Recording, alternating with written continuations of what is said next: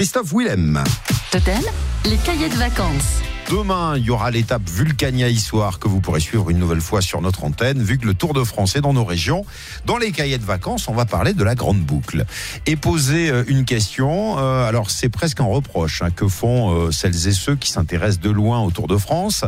Pourquoi Thierry Moreau, le Tour de France, ne fait plus le Tour de France? Il y a les réseaux officiels et les réseaux officieuses. Les réseaux officiels, euh, c'est d'abord que c'est un règlement. Avant euh, euh, une certaine date, avant 1950, euh, il n'y avait pas de limitation au kilomètre parcouru par les coureurs du, du Tour de France.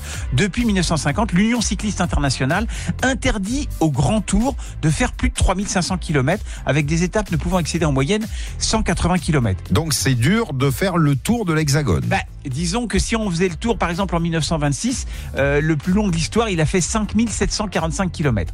Donc, euh, officiellement, c'est parce que si on faisait vraiment le tour de la France, il y a certaines régions qui seraient délaissées.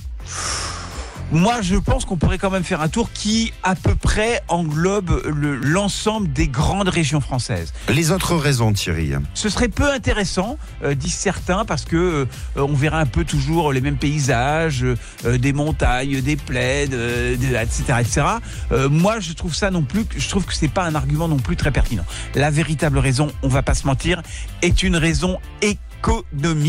Pourquoi? Parce que aujourd'hui, le Tour de France euh, est détenu par une société qui s'appelle ASO, qui est une société privée euh, et qui euh, a pour but de commercialiser le Tour de France. Il faut savoir que le Tour de France, c'est un des événements qui est le plus regardé dans le monde entier. Et donc, bah, pour faire connaître le Tour de France ailleurs qu'à l'étranger, bah, de temps en temps, il faut aller draguer un peu des publics annexes, connexes.